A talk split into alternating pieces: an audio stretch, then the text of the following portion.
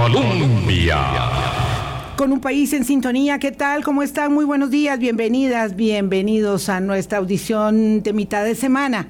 Gracias por hacer parte de nuestro Hablando Claro este miércoles 10 de agosto.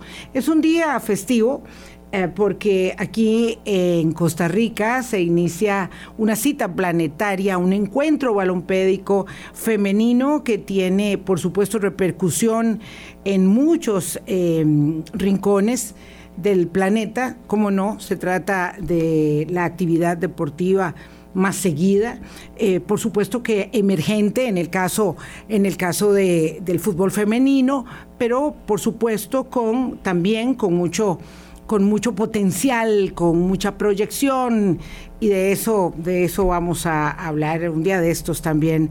Hoy saludamos cariñosamente a don Kevin Casas y, y ya esto es por excepción que nos comunicamos vía Zoom, Álvaro, pero cómo no hacerlo si tenemos que viajar hasta Estocolmo, Suecia, y eso no es cosa de, pocas horas, aunque por la virtualidad es cuestión de segundos.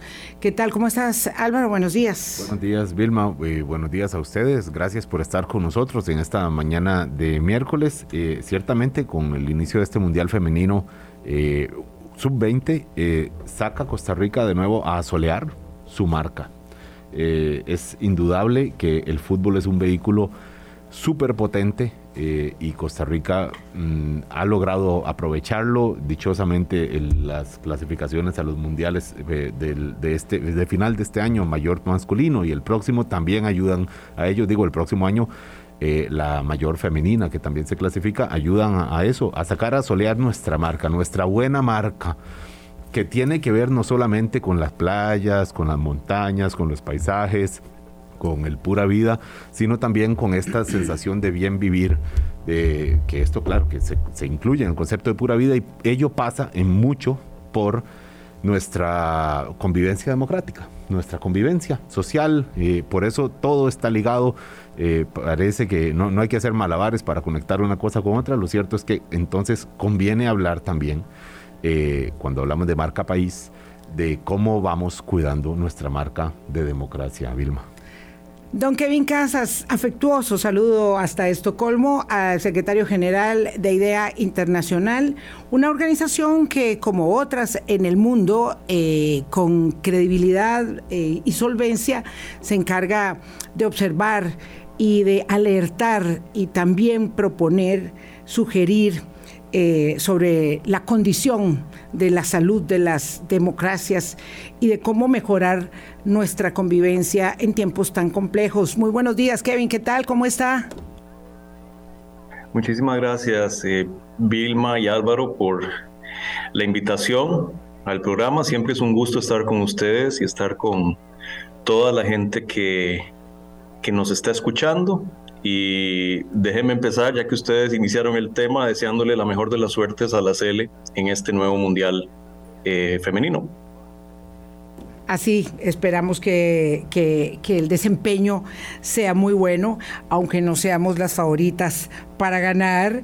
Hay potencias eh, muy fuertes, por supuesto, ahí, pero que nuestro desempeño honre a esta, a esta patria. Por supuesto, ahí están todos nuestros muy buenos deseos. Eh, pasó algo, Kevin, ayer también que quisiera eh, empezar en la referencia, mm, digamos, no, no establecida en los linderos de la conversación de hoy, pero que sí merece eh, ser resaltado.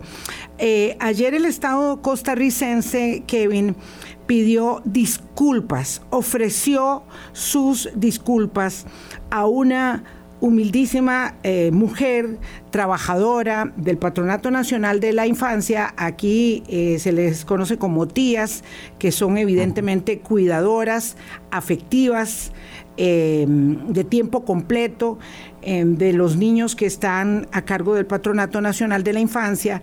Y em, doña Elena Telles Blanco, que no fue escuchada, por eh, las instituciones del Estado costarricense, y cuando hablo de las instituciones del Estado costarricense me refiero a todas las instituciones del Estado costarricense, em, recibió una disculpa pública porque fue obligada a trabajar de manera inhumana, no de manera, digamos, eh, contravencional contra los eh, establecimientos de las convenciones internacionales, sino de manera claramente inhumana. Tenía que trabajar 24 horas al día por 10 días seguidos, 11 días seguidos, tenía eh, por tanto, violentación al derecho a la integridad personal, al derecho a la salud, al derecho al trabajo, al derecho a la protección judicial, porque las autoridades judiciales le negaron eh, la protección y hoy que tiene eh, setenta y tantos años, 73 años, doña Dora Telles ha sido resarcida por el Estado costarricense. Le pidió perdón la presidenta de la Corte Suprema de Justicia en ejercicio y le pidió perdón el canciller, eh, el vicecanciller Cristian Guillermet a nombre del Estado costarricense ambos. Y esto es muy significativo. Claro que es la primera vez que Costa Rica tiene que pedir perdón por esta circunstancia, pero no es la primera vez ni es, eh, eh, por supuesto, establecido que no se esté violentando el derecho de las servidoras domésticas, hay un informe muy reciente, y de las trabajadoras en condición, digamos, más vulnerable. Y quería mm, una reflexión suya mm, inicial sobre ello. ¿Cómo no, Vilma? Bueno, esa es la, la, tragedia eh, que tenemos en tantos ámbitos, que los derechos promulgados no es lo mismo a los derechos que en efecto existen para las personas de carne y hueso. Eh, nosotros que nos eh, jactamos de ser un, país de derecho, chapaleamos en una serie de, de violaciones cuando esos derechos no son efectivamente tutelados por, por el Estado y por los órganos jurisdiccionales eh, correspondientes. Afortunadamente existe la posibilidad de reparar o al menos reconocer esos daños y eso es más de lo que muchos países tienen, pero no es suficiente. Sí, absolutamente no es suficiente. Hay un área invisibilizada en el cumplimiento de los derechos y a veces eh, evidentemente mostramos doble, doble rasero, doble moral, pero sí hay que señalar, eh, mm, a mí me, impresionó mucho la, la, actitud de doña Elena, tiene, perdón, yo dije 73 años, tiene 78 años y ella dijo, acepto sus disculpas acepto sus disculpas esperando que esto no le suceda más a otras mujeres, a otras personas cuidadoras eh, en un trabajo que se vuelve tan, tan, no se vuelve, es tan vital como el trabajo del cuido.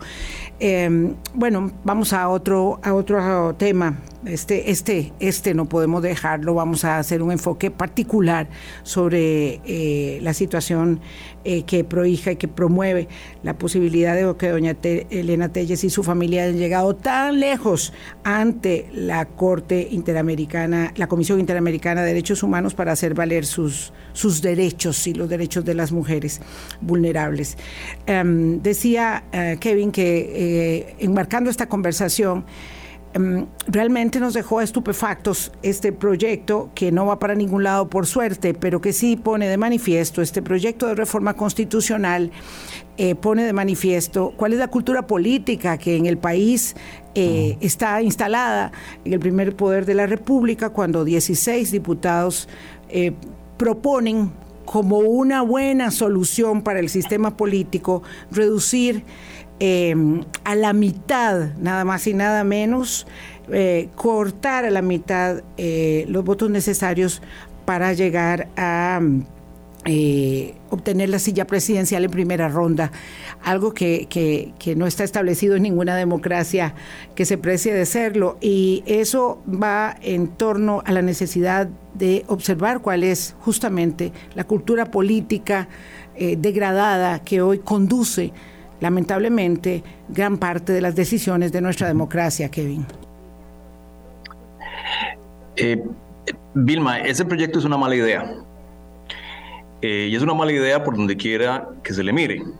Eh, empecemos por algunas de las justificaciones que se han esgrimido, que además son fácticamente en algunos casos erróneas. De aquí se ha, dicho que, que la regla que establece un umbral del 40% para ganar la elección presidencial en primera vuelta es fruto del bipartidismo digamos, moderno. Mire, eso no es cierto. O sea, es una regla que existe desde 1936, cuyo origen no tiene nada que ver con el bipartidismo eh, moderno.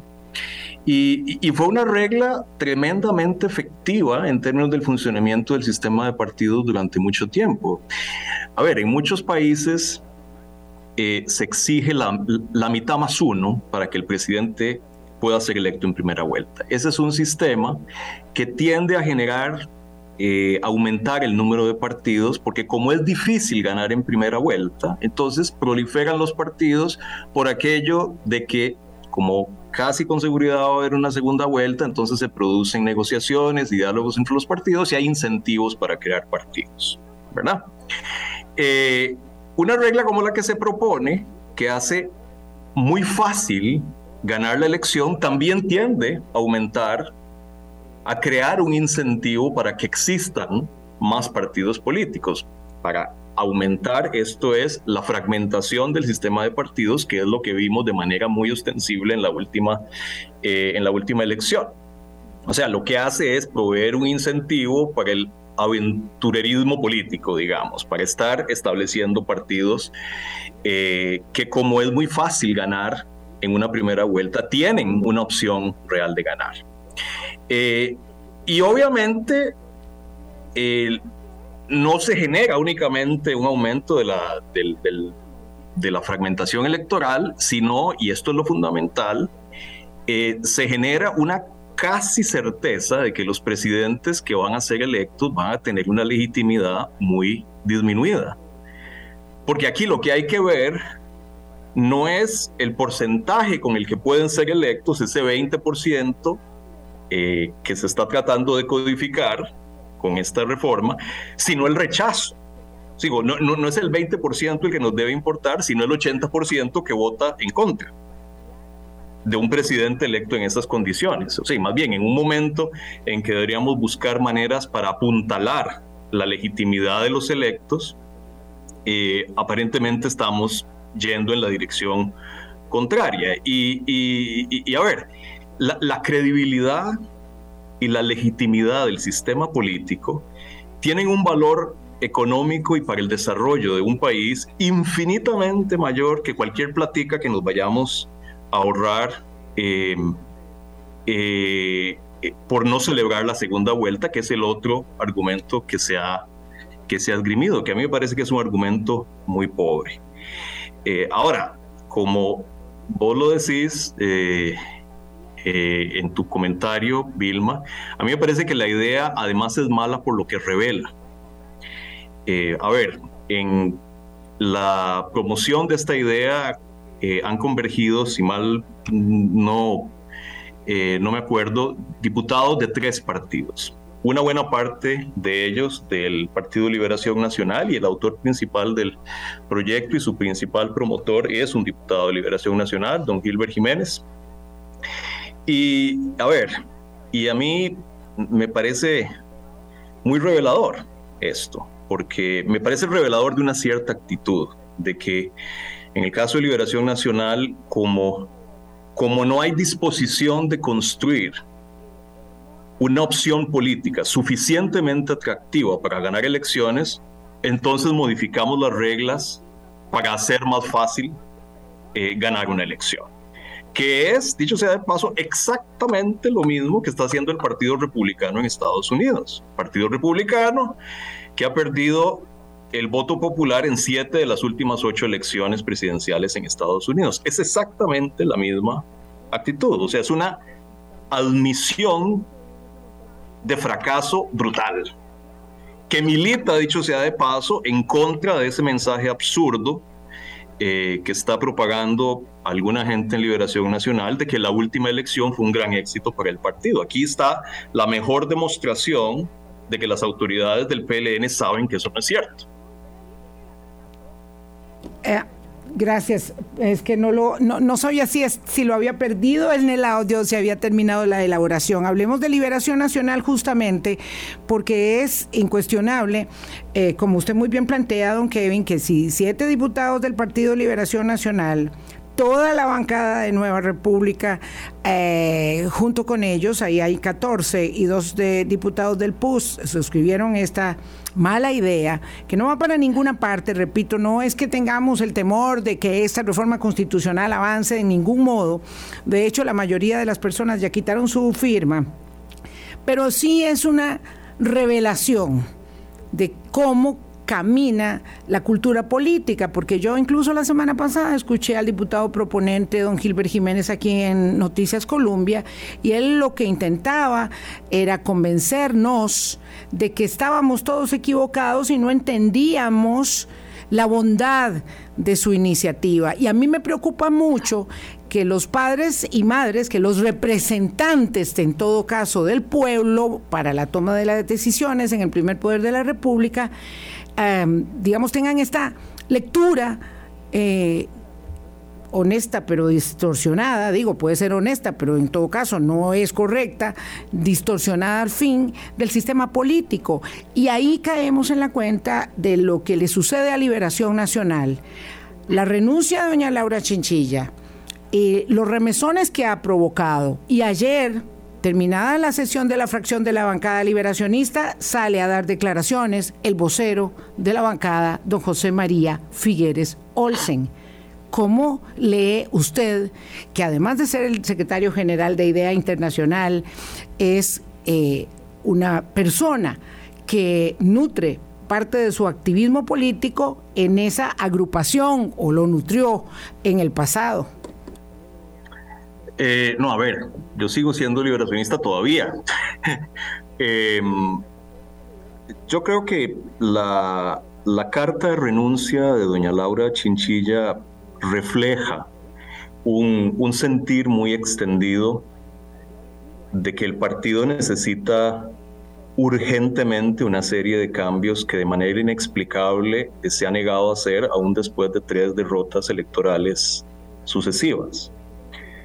Eh, y, me parece que la carta también refleja con gran exasperación eh, una, una reacción contra eso que eh, acabo de mencionar, contra, contra la aseveración que va contra toda evidencia de que la última elección fue un gran éxito para el, para el PLN. Vilma y Álvaro y y, amigos de la, de la audiencia.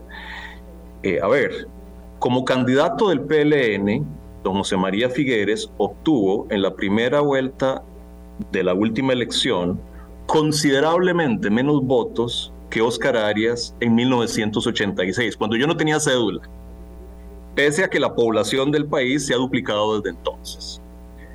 Entonces, a mí me exaspera eh, me exaspera ese discurso. Eh, pero además me parece muy revelador de una transformación muy fregada que ha ocurrido en Liberación Nacional. Digo, me exaspera ese discurso porque, Vilma, nos están tratando como idiotas.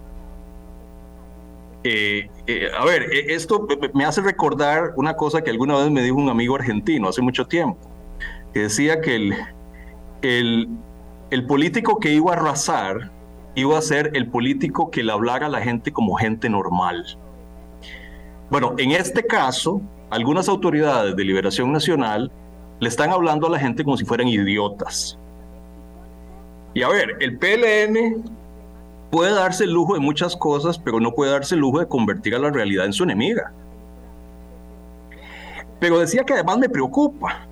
Me preocupa porque eh, este discurso refleja eh, la pérdida, una cosa que me parece extraordinaria, la pérdida de vocación de poder en el PLN. O sea, si había una certidumbre en el sistema político de Costa Rica durante mucho tiempo, fue que el PLN era un partido con vocación de poder. Ahora resulta, tal parece, que al partido cada vez le interesa menos ganar la elección presidencial y controlar el rumbo de la política pública del país. O sea, ha habido una especie de, municipalización de las aspiraciones del partido. Y ojo, para que esto no se quede en una hablada teórica, eh, eh, les voy a contar que esto yo lo vi directamente, o sea, por razones que serían muy largas y muy aburridas de explicar, eh, antes de la elección del 2018, cuando yo estaba allá en Costa Rica, me pasé la parte final de la campaña tocando puertas a nivel local en el cantón donde yo vivía, en Moravia. Mire, y fue una cosa realmente muy alarmante, porque una de las cosas que vi fue que para una parte importante de la dirigencia de Liberación Nacional, el resultado electoral era francamente irrelevante. Lo único que les interesaba era situarse, utilizar la campaña para situarse en términos de sus aspiraciones municipales para ser regidor, para ser síndico, para ser alcalde. Eh, ese era el nivel de aspiración que había. Entonces, a mí me parece que es extraordinario cómo Liberación Nacional, que durante muchas décadas fue de alguna manera el partido natural de gobierno en Costa Rica, parece haber perdido la vocación de poder. Eh, me, parece gravísimo. Y, y acabo esto del PLN diciendo que seguramente tendrás más, más preguntas, Vilma y, Álvaro, eh, que a mí me parece eh, urgente tratar de rescatar al PLN, porque el PLN es lo único que se asemeja vagamente a un partido político que tenemos en el país. Pero además porque es todavía un lugar que alberga a gente muy buena. Y, acabo diciendo que además vale la pena rescatarlo porque creo que es el PLN lo que puede estar más cerca de convertirse en lo que yo creo que necesita Costa Rica, que es una opción política que sea abierta en lo económico, progresista en lo social, moderna en lo cultural y responsable en lo ambiental. Nadie está ocupando ese espacio y creo que es ahí donde está la mayor parte de nuestra juventud en particular. El PLN, si quiere, puede ser ese partido. Sí, si quiere, 8.22 minutos de la mañana, permítame, don Kevin Casas, en Estocolmo, Suecia, con nosotros esta mañana. Vamos a una pausa y regresamos. Hablando claro. Colombia. Con un país en sintonía 8.24 de la mañana. Gracias por hacer parte de nuestro Hablando Claro. Hoy con Kevin Casas Zamora, director, secretario general de Idea Internacional en Estocolmo, Suecia. Lo saludo, Kevin, aquí con café en mano. Espero que, usted también, el café de la tarde será probablemente si tiene ese, hábito. Eh, Kevin, le pregunto mm, por, eh, eh, Álvaro, vieras que sí. de la pausa. Álvaro, si este proyecto para rebajar el, el, porcentaje necesario para evitar una segunda ronda o para ganar, para gane quien gane en la primera vuelta. Eh, no es más bien la admisión de parte del Partido Liberación Nacional, pero no solo de Liberación Nacional, porque de ahí nació, pero otros apoyos vienen de otros partidos y, hay algunos comentarios de personas que les parece bien buena esta idea, que vienen de fuera. Digo, la admisión de que ya como partido político serio, responsable, constituido, ya no se puede mantener, eh, digamos, eh, em, recuperar para lograr márgenes superiores y decir, entonces, mire, como no nos vamos a recuperar, tenemos que bajar el umbral para entonces ahí sí poder ganar, pero con, reglas mucho más haciendo esta, esta curva. Es, quiero decir, es la admisión de que ya los partidos aquí no logran, no lograrán recuperarse para volver a ser instituciones fuertes, don Kevin. Yo creo que sí, yo creo que hay mucho de eso. Eh, y, aquí, digo, entramos en una discusión más compleja, me parece a mí, sobre las reformas políticas que el país necesita. Yo creo que la, la fragmentación del sistema de partidos en Costa Rica es una realidad irreversible. Y Álvaro y Vilma, eh, yo no conozco ningún país, no conozco ningún caso eh, de un sistema político, de un sistema de partidos que se haya ido fragmentando de manera eh, sostenida, que de un momento a otro dé la vuelta, eh, eche marcha atrás y, reduzca el número de partidos. Mire, no conozco un solo caso de eso. Eh, la, la, fragmentación del sistema de partidos solo marcha en una dirección. Entonces, en vez de, eh, de, estar buscando maneras de ver cómo regresamos al bipartidismo, lo que me parece que hay que buscar es formas que hagan el, la realidad multipartidista que tenemos eh, más fácilmente administrable, que mitiguen los problemas que genera y que eh, permita la, la, construcción de mayorías y coaliciones que permitan hacer reformas. Esa es la discusión que, debemos tener, me parece. Em, don eh, Kevin, le voy a hacer una pregunta que le hice la semana pasada a sus eh, eh, correligionarios, don Roberto Gallardo y el señor Federico Ruiz. Federico Ruiz. ¿Por qué?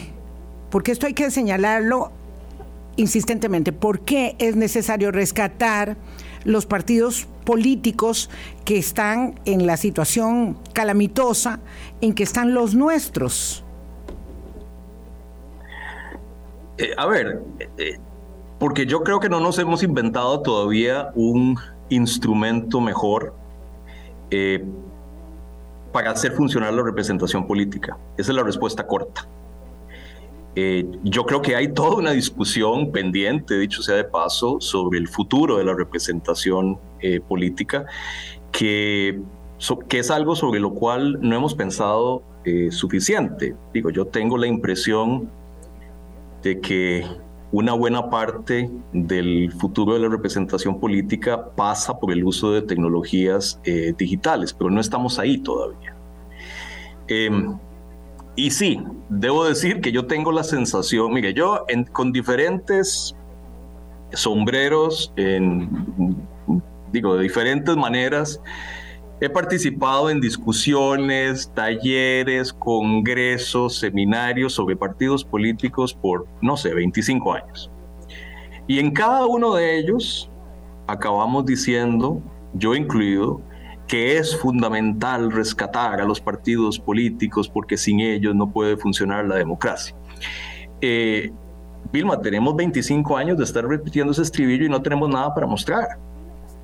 Los partidos políticos están en una, eh, en una situación cada vez más precaria, no únicamente en Costa Rica, sino en todo el mundo. Entonces, a veces me asalta la duda si estaremos dándole palos a un caballo muerto y los partidos e-, este, políticos no sean, no sean más bien, a propósito de que mientras estamos en esta, mm, digamos, eh, elaboración eh, filosófica, conceptual y de repercusiones eh, hondamente establecidas en la realidad política, como la del el deterioro de los partidos, resulta que una realidad nos va pasando por encima.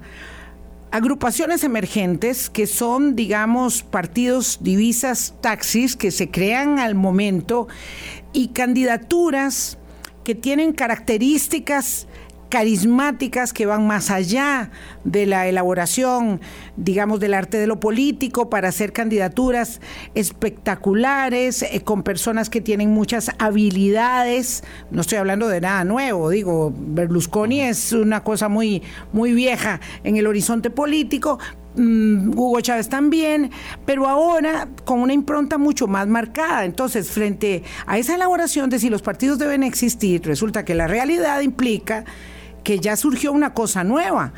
Entonces, ¿vale la pena insistir en esas divisas viejas o nos vamos a, adecuando a hacer nuevas casas partidarias del momento para juntar gente y buscar un candidato o una candidata que reúna requisitos de carisma y establecimiento, digamos, de cánones de fans, espectáculo y lo demás que se necesita hoy en día para ganar elecciones? Eh, a ver, eh, Vilma, yo eh, entiendo bien lo que estás diciendo y creo que es una, un reflejo acertado de la realidad en, en, muchos países. Lo que pasa es que eso no viene gratis, ¿no? Eso tiene consecuencias en materia de gobernabilidad. O sea, no es ganar la elección, sí, uno puede ganar la elección. El tema es que sin un, sin un sistema de partidos razonablemente sólido, es muy, es muy difícil eh, construir los acuerdos que hacen falta para hacer grandes reformas. El proceso de construcción de mayoría se vuelve terriblemente oneroso en un escenario que no es eh, ajeno a lo que vive Costa Rica, un escenario de fragmentación de la representación legislativa como el que tenemos, digamos, desde el 2002. Eh, la construcción de mayoría legislativa se convierte en una tarea enormemente dispendiosa. Em, entonces, eso tiene consecuencias para la gobernabilidad y Costa Rica las ha vivido. Uno de los problemas más graves que tiene Costa Rica es justamente la fragmentación del sistema, la fragmentación creciente del sistema eh, de partidos. Y es, esa es la discusión que tenemos que tener en torno a una reforma política, no esta idea, que insisto, es una mala idea de bajar el umbral de la elección presidencial, sino otras reformas políticas, que son las que realmente eh, hacen, hacen falta. Yo creo que al país le hace falta desesperadamente un conjunto de reformas políticas, pero de eso no se está hablando. Y si usted me pregunta, Vilma, ese es el esa es la tarea más importante que tiene, que tiene el país.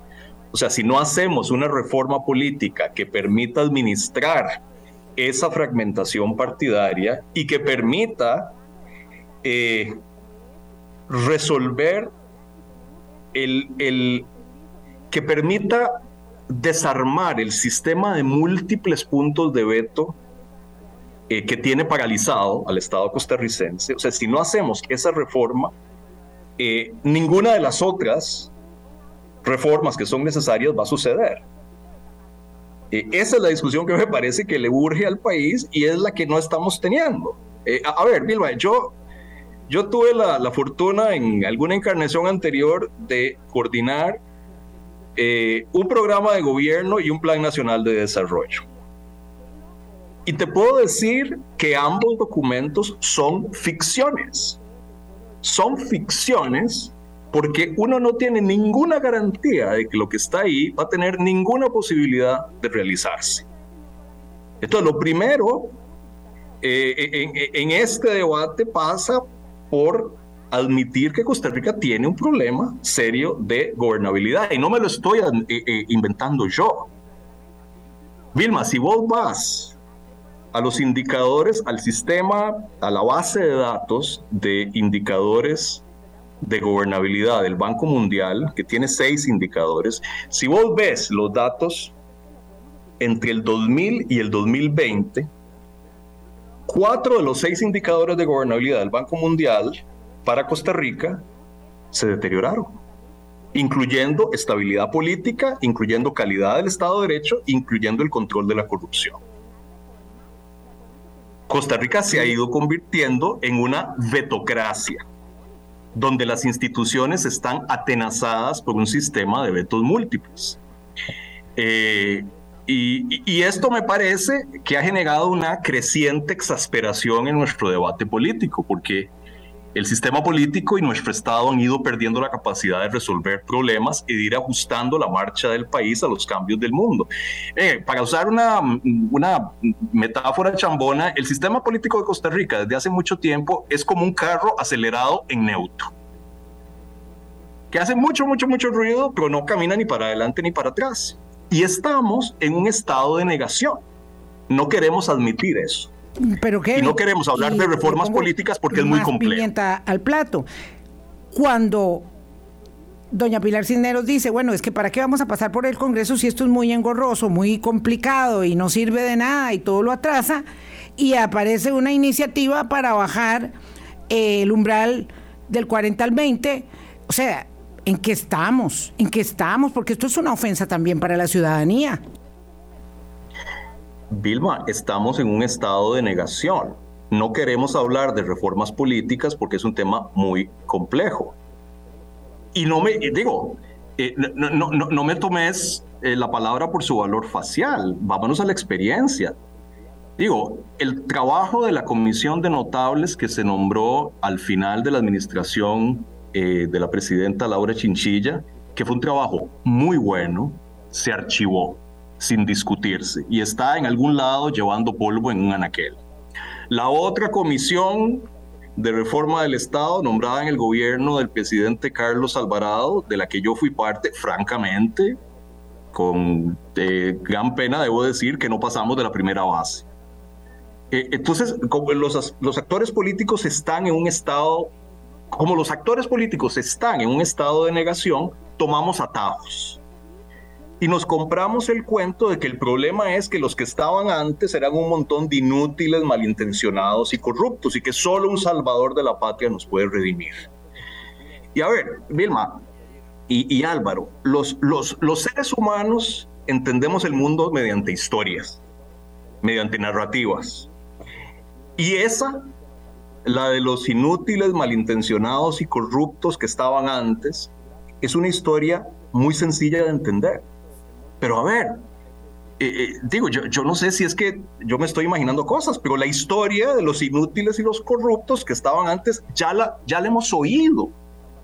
Digo, ese fue el discurso de don Guillermo Solís cuando llegó al poder y ya sabemos cómo terminó. O sea, el problema, a lo que estoy tratando de llegar es que el problema no es de personas. A ver, mire, yo conozco a don Luis Guillermo Solís, conozco a don Carlos Alvarado, conozco a doña Laura Chinchilla, conozco a don Oscar Arias. Mire, no son gente malintencionada. Mira, a uno le puede parecer que uno es más inteligente que el otro, le puede parecer que, eh, que las ideas de uno son mejores que las del otro, puede que a uno no le guste nada de lo que propone, pero no son gente malintencionada, se los puedo asegurar. El problema es otro. El problema es que la cañería del sistema político está atorada. El problema fundamental de Costa Rica no es un problema sustantivo, es un problema de procedimiento. Entonces, la adopción de las reformas que el, que el país necesita para que el Estado le resuelva problemas y el sistema político le resuelvan problemas concretos a gente concreta, ese proceso de adopción de reformas se ha vuelto enormemente difícil. Eh, eh, digo, eh, nos, nos tomó casi 20 años aprobar una reforma tributaria modesta que, que se sabía que era necesaria para atender, así fuera temporalmente, la perenne crisis fiscal del país, porque los intentos que se hicieron en la administración de don Abel Pacheco, en la administración de doña Laura Chinchilla, naufragaron reiteradamente en el pantano institucional que tenemos es que ese es el problema, es la discusión que deberíamos tener y no la estamos teniendo. Don Kevin Casas, secretario general de IDEA Internacional, eh, por supuesto nos habla con la mirada externa, pero con la experiencia y el, arraigo que tiene también acá en Costa Rica. Vamos a la pausa y volvemos de una vez a ver cómo y dónde hay que empezar a, a destaquear esa cañería para el funcionamiento de nuestro sistema democrático, cosa muy compleja, muy difícil, pero que hay que entrarle. Ya venimos. Hablando claro. Colombia con un país en sintonía. Don Kevin Casas nos ha pintado un, paisaje muy preocupante, ciertamente no novedoso, es, son señales que ya hemos recibido y evidencias que hemos tenido en, las últimas décadas acá en Costa Rica de nuestro sistema político. Eh, don Kevin, sin llegar a la parte de reforma del Estado, sino de reforma de los partidos políticos, digamos, eh, mm, cambios legales que sí convengan para fortalecer partidos políticos o fortalecer nuestro sistema democrático. Eh, ¿Por dónde empezar? ¿Por dónde empezar? El Tribunal Supremo de Elecciones eh, ha insistido mucho en la necesidad de partidos políticos fuertes, ha insistido en la necesidad de cambios en los financiamientos para, eh, para establecer mm, igualdad de competencia durante las elecciones. Esos son dos, nada más. Pero, pero ¿por dónde ve usted que convenga empezar para que no quede un vacío, que de repente llegue, como en este caso, un diputado y dice, no, aquí lo que hay que hacer es un proyecto que acaba siendo un domingo 7 prácticamente. Eh, mm, ¿Por dónde empezamos, don Kevin? Mira, hay mucha cosa que se puede hacer, viera que sí. Em, yo creo que las cosas que ha propuesto el tribunal tienen sentido, sobre todo eh, no sé si la distribución, pero ciertamente el momento de desembolso de los recursos de la contribución estatal a los partidos puede hacer una diferencia eh, para robustecer a los partidos, ya que el grueso de los recursos se, se desembolse no antes, o, a ver, no en función de la elección, sino en función de la actividad ordinaria de los partidos. Eso lo tienen muchos países y yo creo que así hace una diferencia. Pero hay otros aspectos, eh, Álvaro, eh, que me parece que son parte de esa agenda de reformas políticas que deberíamos asumir como algo prioritario. El sistema electoral. Eh, yo creo que ya todos estamos conscientes de las, de las distorsiones que genera el sistema electoral nuestro, sobre todo en términos de, la, de que la gente no se siente representada. Y mire, y, aquí debo, debo decir que a mí me dolió muchísimo que en la legislatura anterior, eh, en el periodo anterior, no se acogiera para debate la propuesta del Grupo Poder Ciudadano sobre una reforma al sistema electoral para crear un sistema mixto proporcional que combina listas con distritos en los que se elige a una persona. Eh, mire, porque más allá de los méritos de la propuesta, que a mí me parece que es una propuesta razonable, era una estupenda oportunidad para iniciar esa discusión. Y simplemente se le dio un portazo en la nariz. Volvemos al tema del estado de negación en que estamos. Entonces, el sistema electoral es un área de, de debate y de reforma posible eh, las reglas para facilitar la formación de coaliciones antes de las elecciones y coaliciones como Dios manda, coaliciones con un programa común antes de las elecciones, coaliciones que resulten bendecidas por el resultado electoral. Eso me parece que es fundamental. Em, temas que tienen que ver con las potestades de la sala constitucional, que siendo que la jurisdicción constitucional nuestra es una, es, es una cosa delirante eh, que resuelve proporcionalmente más casos que ninguna jurisdicción constitucional del mundo, casi con seguridad. Eh, temas que tienen que ver con las potestades de la Contraloría General de la República. El artículo 184 de la Constitución Política mantiene a la Contraloría ancla y al país y al Estado anclados en un sistema de controles exasperantes, controles eh, a priori a contrapelo de la experiencia de la enorme mayoría de las autoridades contraloras del mundo, eh, temas que tienen que ver con el reglamento legislativo. Digo, ¿por qué no nos planteamos eh, una, una figura como la de las leyes de urgente consideración que existe en Uruguay, en el cual el Poder Ejecutivo puede escoger una cierta cantidad de proyectos de ley que deben ser votados afirmativa o negativamente en un plazo de 90 días, eh, que son proyectos prioritarios para el Ejecutivo. Bueno, mire, la última vez que revisé, Uruguay es una de las democracias que mejor funciona en el mundo. Eh, ¿Requiere todo esto una constituyente? Mire, yo lo dudo. Eh, a, mí el tema de la constituyente mm, me da mucho miedo y aquí siempre me acuerdo de una frase que con su consabida agudeza don Francisco Antonio Pacheco eh, alguna vez me dijo, que es que él estaba a favor de la constituyente si sabía quién la iba a hacer y qué iba a decir la constitución. Eh, digo, porque aquí, cuando se habla de la constituyente, por alguna misteriosa razón se asume que la constituyente va a tocar únicamente los aspectos malos de la constitución, pero no los buenos. Y eso no sabemos. Y resulta que en la constitución nuestra hay mucho bueno. Digo, qué sé yo, el régimen de protección de las libertades públicas en Costa Rica es absolutamente ejemplar. Y a mí me da pánico que le metamos cuchillo a eso también. Y, si teníamos alguna aprehensión sobre el tema de la constituyente, eh, me parece que el caso de Chile hay que observarlo con mucho cuidado. Eh, no sabemos cómo va a terminar lo de Chile, pero eh, mm, a ver, que de la constituyente haya emergido un texto de 400 artículos me parece que es un signo alarmante. Entonces, el tema de la constituyente hay que tratarlo con mucho cuidado. Yo prefiero, en vez de una constituyente, una agenda de reformas políticas, algunas de las cuales, dicho sea de paso, pueden llevarse a consulta popular. Eh, no aquellas que requieran reforma constitucional o el reglamento legislativo, porque eso el Tribunal Supremo de Elecciones dijo que no se puede, pero hay muchísimos cuellos de botella en nuestro sistema político que existen eh, a nivel de la legislación ordinaria. Encuentra el sistema electoral, que puede cambiarse por legislación ordinaria. Eh, esos temas se pueden llevar a consulta popular incluso. Pero aquí el tema clave es que el gobierno y las fuerzas políticas tienen que convertir esto en una prioridad.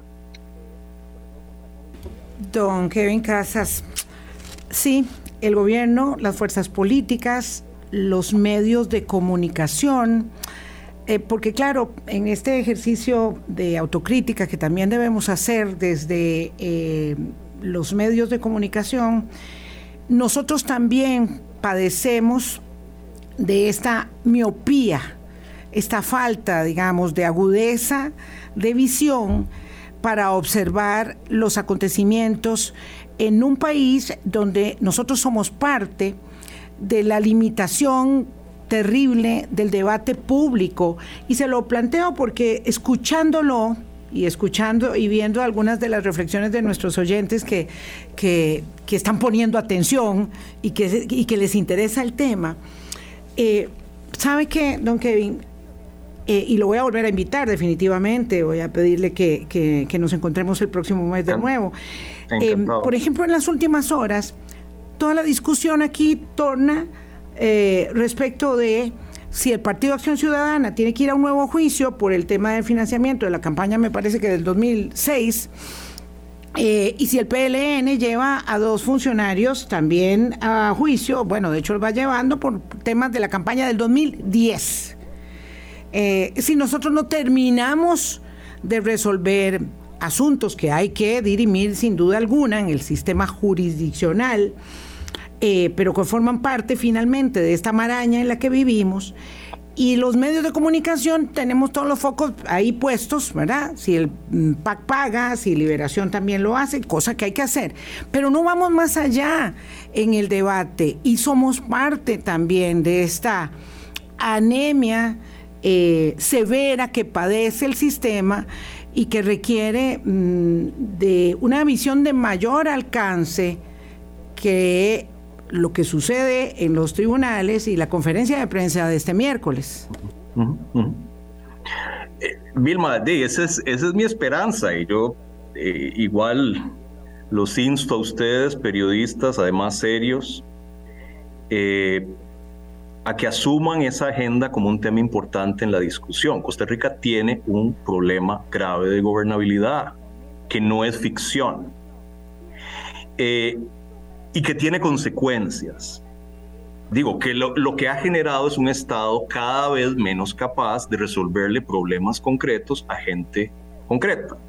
Y es en ese enojo que genera esa incapacidad donde prolifera el, el populismo. Y digo, a uno le puede o no gustar el populismo, pero es un síntoma de algo y hay que tomarlo en serio.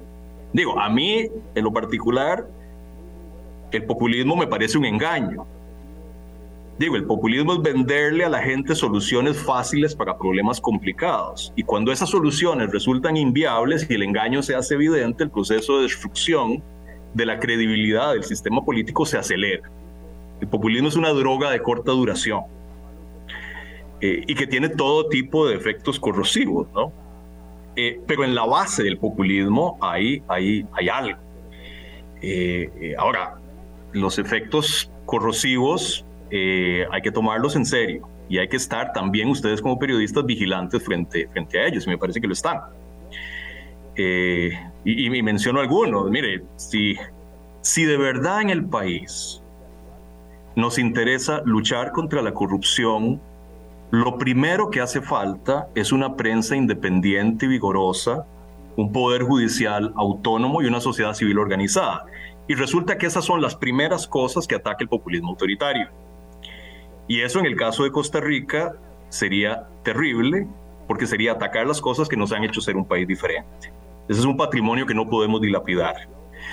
Eh, a mí me parece que la cosa va por otro lado y ojalá ustedes estimulen este, este debate. A mí me parece que el país está desesperadamente urgido de grandes acuerdos para hacer reformas. O sea, por un lado, las reformas políticas de las que ya hablamos, eh, y por otro lado, la renegociación del contrato social, que no existe.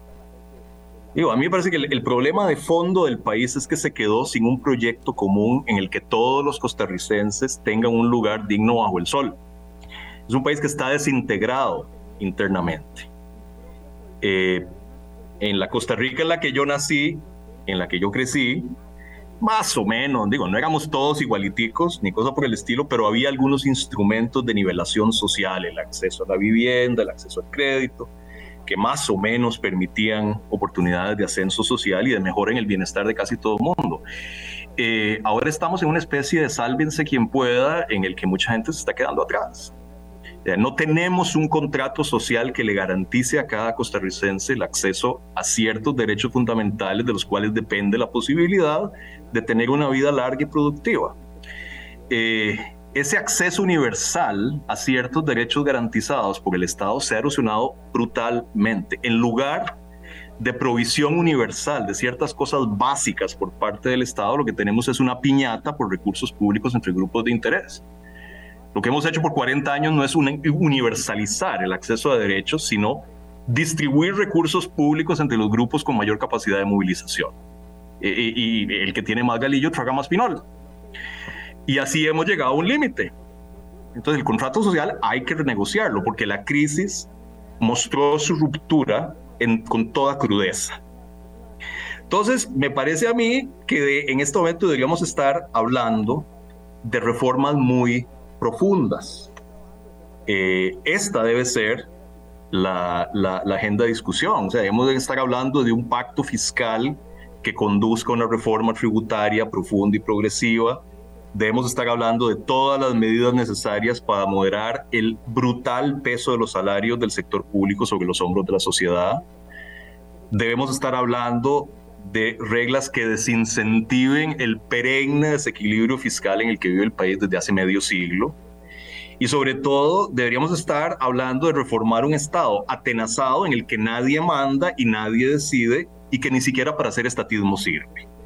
Digo, si no reformamos el Estado tras la pandemia, no lo vamos a hacer nunca. Necesitamos tanto Estado como sea necesario y no menos pero lo necesitamos para proteger a los sectores más vulnerables y más golpeados por la crisis, no para defender a los enchufados.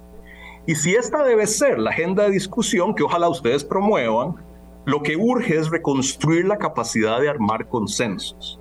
No unanimidad, pero sí grandes acuerdos en torno a temas fundamentales. Y francamente, no es hablando golpeado que vamos a resolver los problemas del país. Es haciendo reformas que requieren grandes acuerdos nacionales. Y la retórica tan alzada que estamos viendo milita contra ese propósito de construir acuerdos. Muchísimas gracias, Kevin Casas, desde Estocolmo, Suecia, secretario ejecutivo de Idea Internacional, liberacionista por convicción eh, y evidentemente con el, con el ojo que nos puede dar un mayor entendimiento respecto de la situación que nos que nos acongoja a todos. Muy buenos días, gracias de verdad, un abrazo a la distancia, don Kevin Casas. Encantado, Vilma, Álvaro y, usted, y a ustedes lo escucha. Si este programa les parece útil, que no dudo que lo, sea, recomiéndenlo por favor, compártanlo. Es parte de la discusión ciudadana que tenemos que, tener en nuestro ámbito eh, personal. Buenos días, don Kevin. Chao. Hablando claro, hablando claro.